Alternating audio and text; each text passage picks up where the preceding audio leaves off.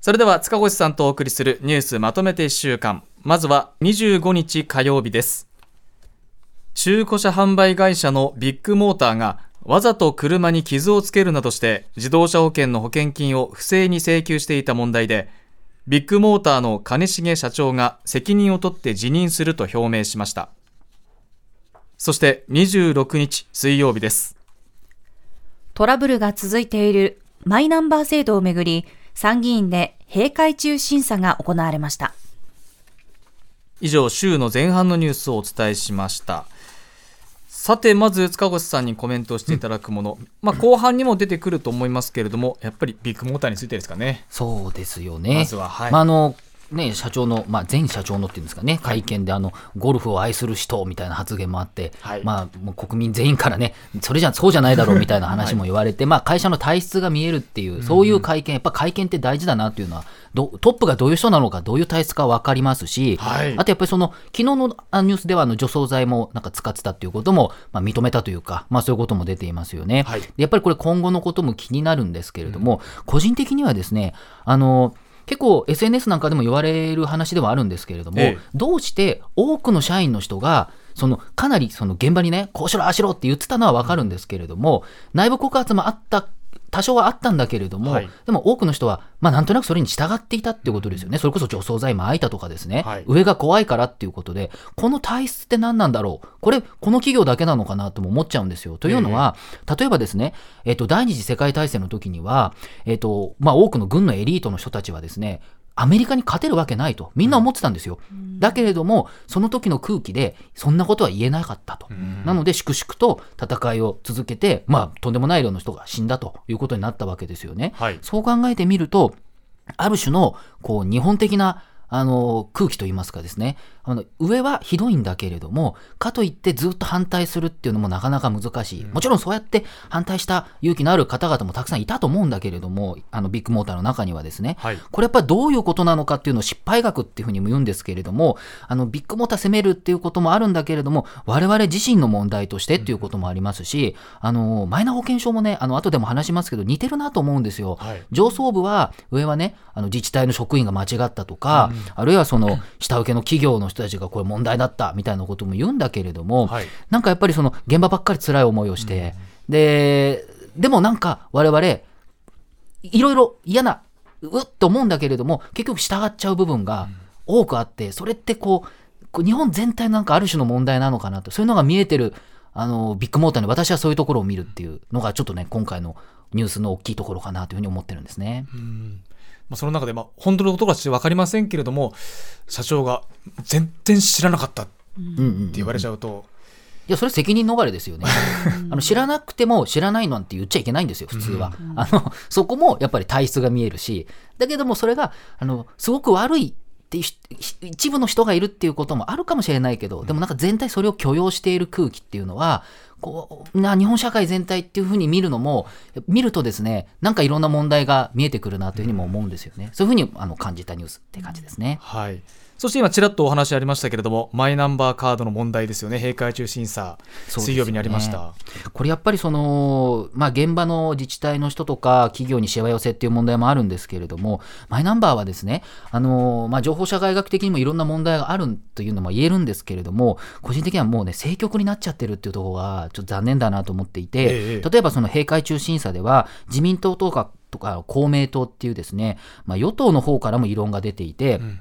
例えば、萩生田政調会長とか、世耕参院幹事長なんかも、これちょっと延期の方がいいんじゃないかみたいな、まあそういうことを言ってるわけですよね。そうすると実は、まあ岸田総理としては続けたいと、まあ、あの、紙の保険証を伸ばすことなくそのまま来年の秋でやめるみたいな話もしていて、自民党内でも、なんか、足が揃ってないんですよね。足並み揃ってなくて、で、これって結局、こうじりじりじりじりいろんな人の利害関係で調整をとってですね、もう最終的には、じゃあいつ、その河野デジタル大臣、はい、まあ批判あるし、まあ責任あると思うんですよ。じゃあ早く更迭すればいいじゃないかとも思うんですけれども、例えば、じゃあある時期にこの人を更迭して延期しますみたいなことを言って、もしくはそうすると、じゃあ支持率を回復じゃないですけれども、じゃあそれはいつやるのかとかですね、まあ、ある種、これだけ大きいネタになっているので、あの見てると、ちょっともう政局になっていて、はい、なんか足の引っ張り合いしながらいつどうするみたいな、あのどこで延期するというか、誰を更迭するかとか、はい、更迭かどうか分かんないけど、なんかそういうね、あの問題になっちゃってる感じがして、これ、すごくね、残念だなと思うんですよね。問題の本質、もっともっと改善するっていうことを、あのまあ、やってほしいなとも思うんですよね。くしくも安倍派対岸田派みたいな。とかね。感じなんか見えてきちゃいますしね。いろんなこともね、ありますよね。はい。こちら、えー、今週前半のニュースでしたね。では続きまして週の後半27日木曜日のニュースですアメリカのグーグルやマイクロソフトなど4社がコード AI の安全で責任ある開発を推進する業界団体を立ち上げました。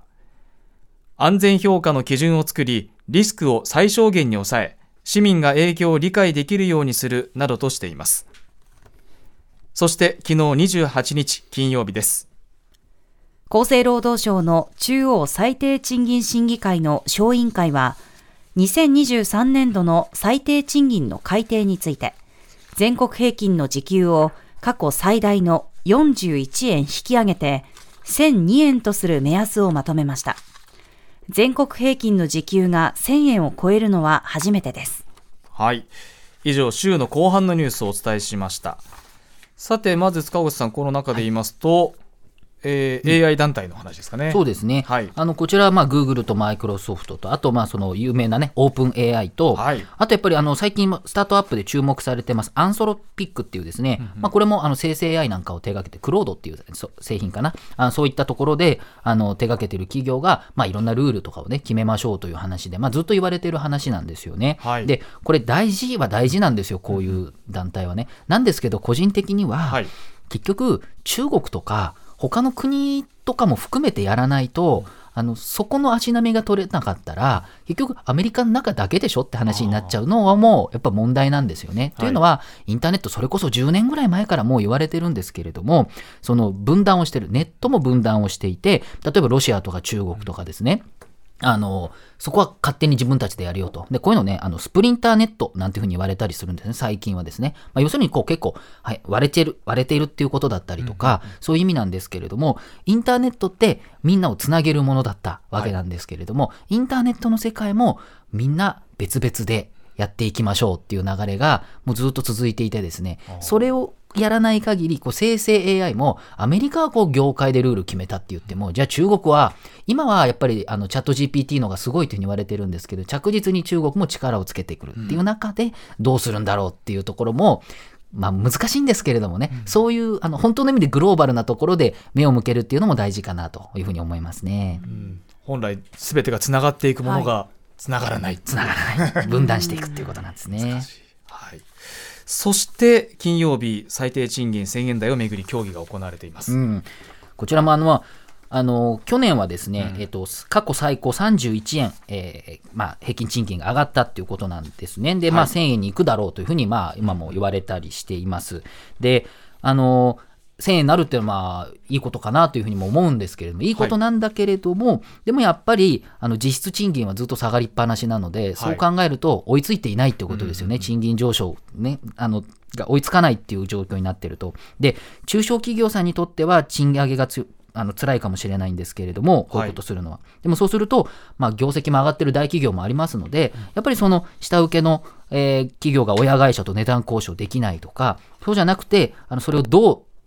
できるようにする、うん、でそこの連携が取れていかない限りどんどん働き手もあのいなくなっちゃったりするってこともあるあるので、はい、まあ、1000円にまでいったからよかったよねっていうニュースじゃないというのは、まあ、皆さん思うとこだと思うんですけれども、はい、これねちょっと考えないといけない。海外見るとねとんでもなく賃金上がってるからそ、ね,、れを考えた時に2000円とかね時給言われてる中で1000円かってうんっていうところはやっぱりね皆さん思うんじゃないかなと。思いますね。確かに、まあ、一つの目安ではありますけれども、全然これがゴールじゃないですからね、うん、全然、そうなんまだまだ物価上昇に追いついてないっていうところがありますからね。はい。そして今週、他にもさまざまなニュースがありました。その中で塚越さんが注目される点。そうですね、やっぱりジャニーズのあの問題ですか、うん、国連のがね、はい、あのジャニーズ問題にっていう話ですけれども、はい、あのやっぱり今でも当事者の方々、どんどん声を上げていて、ですねあのそういう当事者の会があって、聞き取りを、まあ、国連が、まあ、したということもニュースになっていますよね。はい、でやっぱりメディアとしてはいろいろ扱わないといけないんだけれども、あのやっぱりちょっとトーンがダウンしているかなというところで、こういうことはあるんだっていうこともやっぱりメディアで伝えなきゃいけないですしね、はい、あとやっぱり一部報道で言われてますけれども、長年あのバレーボールはあのフジテレビがですね、あのこうやっていて、その時にジャニーズのタレントさんを使って、えー、いろいろ大々的にやるんですけれども、これ国際試合なんですよね。はい、なので、まあ、一部報道によりますと、ある国から、まあ、そういう問題を抱えているところにそういうタレントを出す、だったらうちは出ないよみたいな、まあ、大きいクレームがついて、まあ、それで、あのー、まあ、決まっていた、まあ、予定されていたっていうところのジャニーズのタレントさんが今回は降りるみたいな話になっていると。で、これね、やっぱりね、海外はそうやってあの、すごく人権とか、そういうことを気にしてるんですよね。でも日本の場合は、なんか、海外は海外で、うちはうちで関係ないみたいな話になって、まあ、全部今やめろとかって言ってるわけじゃないんだけれども、はい、でも、そうなるぐらい海外ではそう見られてるっていうことを考えると、やっぱり我々この問題を、ジャニーズの性加害問題っていうのを、もうちょっとね、あの、まだまだ、あの、終わってないよっていうところは、あの、態度を示した方がいいかなというふうに、やっぱ強く思いますね。はい。えー、この問題でですね来日した国連人権理事会の専門家が元ジャニーズジュニアの男性らに聞き取りを行いましてで来週にも会見をする予定だということです、はい。ね、えー、ここまで今週1週間のニュースをまとめてお伝えしました。蓮見紀之まとめて土曜日